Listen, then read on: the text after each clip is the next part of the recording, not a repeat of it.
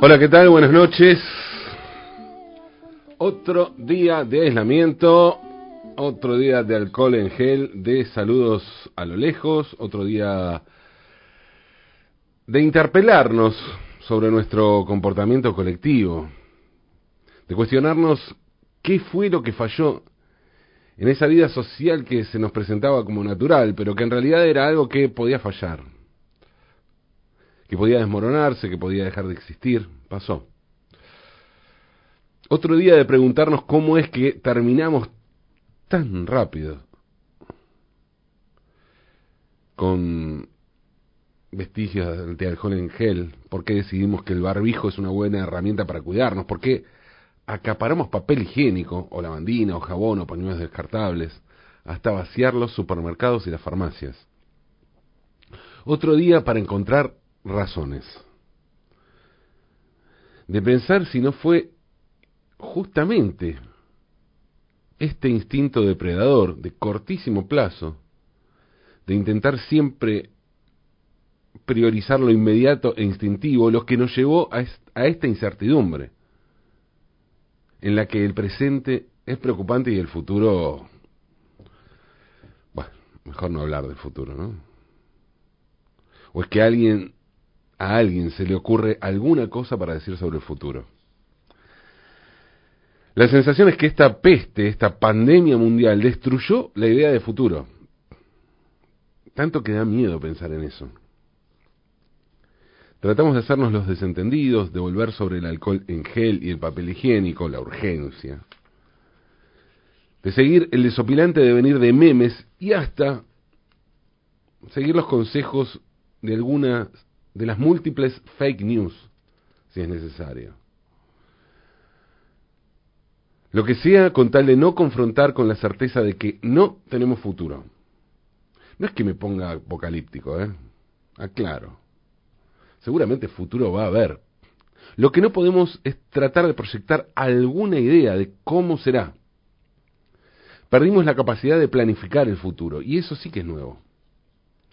El futuro llegó hace rato, decía el indio, pero ahora el futuro parece no llegar más. Ahora, pensándolo bien,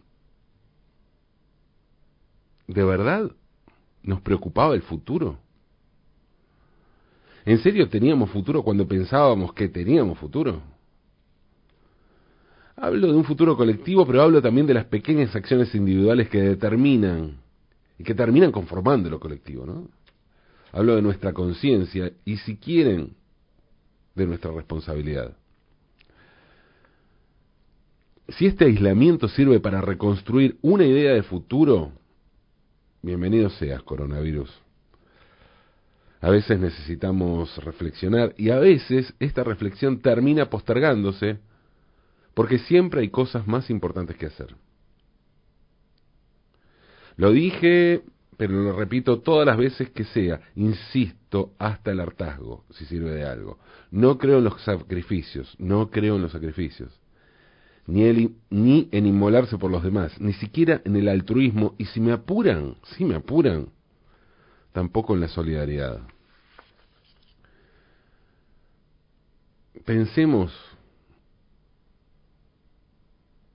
pensemos desde el individualismo más rancio, pero ojo, un individualismo real, de carne y hueso, no beligerante ni combativo. Pensemos en un individualismo humano, sin volvernos garcas un individualismo de entre casa, eso que nos sale también cuando lo traducimos a términos políticos y no tenemos problemas en optar en un panorama de real política. Seamos realistas, pidamos lo imposible, decían los muros de París hace poco más de 50 años.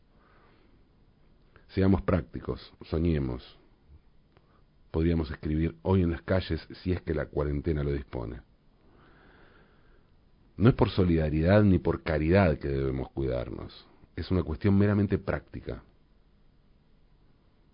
Seamos individualistas, pidamos lo posible, ahora que nos toca aislarnos, ahora que la pandemia mundial nos arroja a la soledad. Sí, la soledad, otra vez, la soledad. Una soledad que nos lleva a pensar en otras soledades, otra vez. que nos permita darle nombre a la soledad y salir del encierro, aunque más no sea este encierro en el que no podemos tener futuro. El futuro de esta soledad de las que le voy a hablar hoy es bastante efímero, y fue tan breve como intenso, o fugaz e infinito si prefieren. Soledad Barret Viedma nació en Paraguay el 6 de enero de 1945. Soledad fue hija de Alejandro Barret López, que a su vez era el único hijo de Rafael Barret, un escritor y periodista hispano-paraguayo, nacido en España pero que desarrolló su obra periodística y literaria en Paraguay, y uno de los grandes referentes intelectuales del anarquismo de Paraguay y de toda América Latina. El padre y la madre de Soledad eran militantes de izquierda, y cuando la niña tenía tres meses tuvieron que huir del país amenazados de muerte.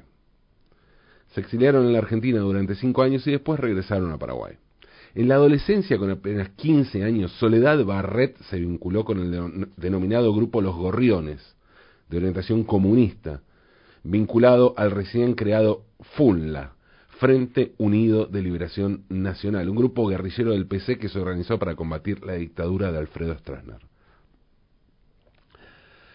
Cuando Soledad tenía 16 años, 16 años, la represión de Stroessner, sumada a la excusa de combatir la guerrilla, ¿le suena? Se volvió brutal. Y sus padres, que como dije eran militantes de izquierda, decidieron volver a exiliarse pero como en la Argentina esta vez no había demasiadas garantías, optaron por ir al Uruguay. A los 17 años, Soledad, Soledad Barret sufrió su primer episodio de brutal represión por motivos políticos. Era julio de 1962 cuando la secuestró un grupo comando neonazi. Los hombres la metieron en un auto, la encapucharon y la llevaron a un descampado. Grita viva Hitler le dijo uno de sus captores. Muera Hitler, respondió ella. Grita, muera Castro, le ordenó otro de sus captores. Vivan Fidel Castro y la revolución cubana, fue la respuesta de Soledad. Después de eso, los secuestradores le hicieron a la joven tatuajes en ambas piernas con cruces esvásticas y la arrojaron encapuchada a la calle en las cercanías, en las cercanías del zoológico de Villa Dolores, en el barrio de Villa Dolores, en la capital uruguaya. Las imágenes se pueden ver en las fotos que reprodujeron algunos diarios de la época. Están, búsquenlas si quieren verlas, son tremendas. La noticia causó gran impacto por lo que implicaba un atentado nazi dentro del clima de calma institucional que se vivía en Uruguay respecto al resto de la región, ¿no es cierto? Uruguay era hasta ese momento considerada la Suiza del Sur. Pero además había otro detalle, Soledad no solo era militante comunista, también tenía ascendencia judía por parte de la madre. Después del secuestro, la joven pasó a sufrir una sistemática persecución que la llevó a abandonar Uruguay. Como las opciones no eran muchas, se fue a Brasil. En Brasil, Soledad conoció a José María Ferreira Araujo, un joven militar de la Marina que se había sumado a la guerrilla contra la dictadura brasileña. Luego, en 1966, tenía 21 años, Soledad acompañó a José María a Cuba para recibir instrucción militar, como parte del entrenamiento de la guerrilla. En 1968, Soledad y José María se casaron en Cuba y en abril del año siguiente nació la hija de ambos, Ñaza Indí. En Cuba, Soledad conoció también a una especie de leyenda viva de la guerrilla brasileña, José Anselmo dos Santos, conocido como Ocavo Anselmo. Anselmo era exmarino, un exmarino que, al igual que José María, se había hecho guerrillero. Pero en ese momento, en secreto obviamente, había cambiado de bando y trabajaba como infiltrado para la policía política brasileña. La dictadura lo había captado como doble espía y tenía la misión de delatar a sus compañeros, que fue lo que finalmente hizo con Soledad. En 1970, el marido de Soledad, José María, retornó a Brasil acompañado por Edson Neves Cuaresma con la misión de preparar el retorno del cabo Anselmo, convencidos, de que su presencia iba a resultar clave en la lucha contra la dictadura.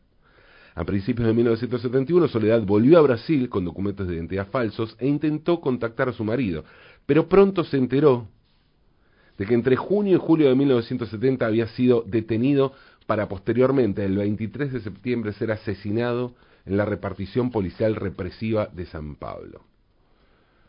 Soledad tenía 25 años cuando quedó viuda.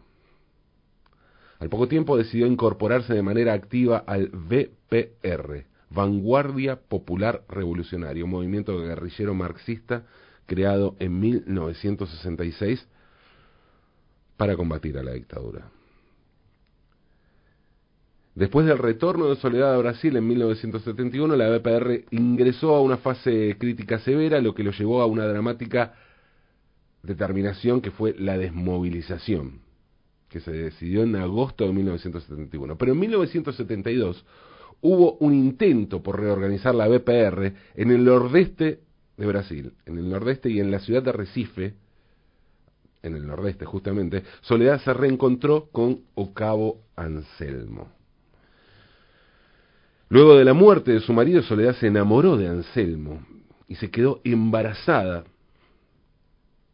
sin saber que su propia pareja sería quien la traicionaría. El 8 de enero de 1973, Pauline Reistul y Soledad Barret fueron detenidas en la boutique en la que trabajaban. Los otros guerrilleros compañeros de Soledad fueron también apresados en distintos puntos de la ciudad. El único que escapó, ¿quién fue? Sí, Ocavo Anselmo. Una de las testigos presenciales declaró lo siguiente. Soledad y Paulín estaban en la boutique cuando cinco hombres, diciéndose policías, invadieron el local. Golpearon salvajemente a Paulín, mientras Soledad, que estaba embarazada, solo se preguntaba insistentemente ¿por qué? Después las dos fueron llevadas en un auto. Al ver las fotografías, la testigo identificó al cabo Anselmo como uno de los cinco hombres que habían entrado a la boutique. De esta manera se constata que Soledad Barret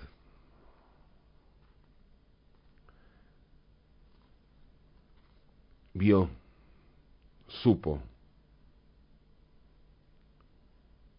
que era su pareja quien la había delatado y, el por qué gritaba justamente por qué. Soledad Barret murió el, en 1973 con 28 años cumplidos, dos días antes, entregada por su pareja y futuro padre del bebé que tenía en su vientre.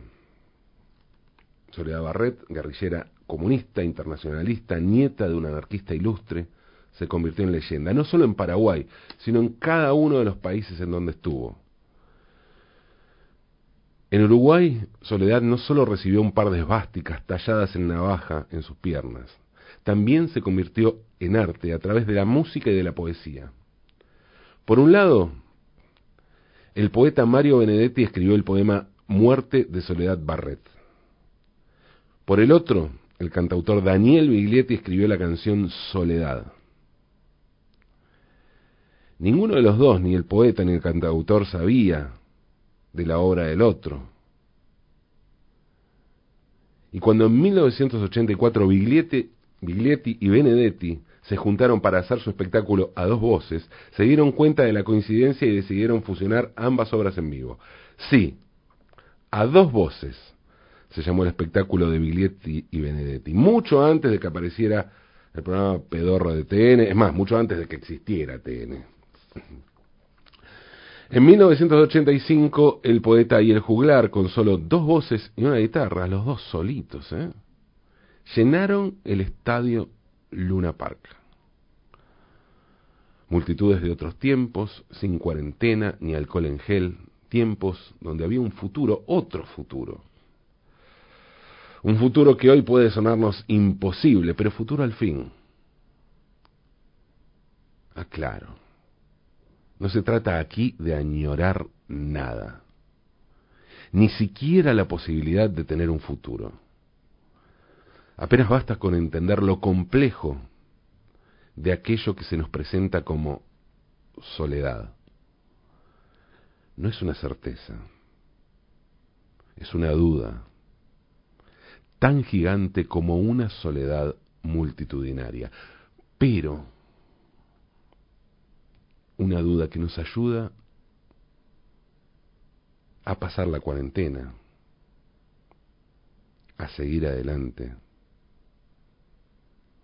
a mirar al futuro, aunque es de noche.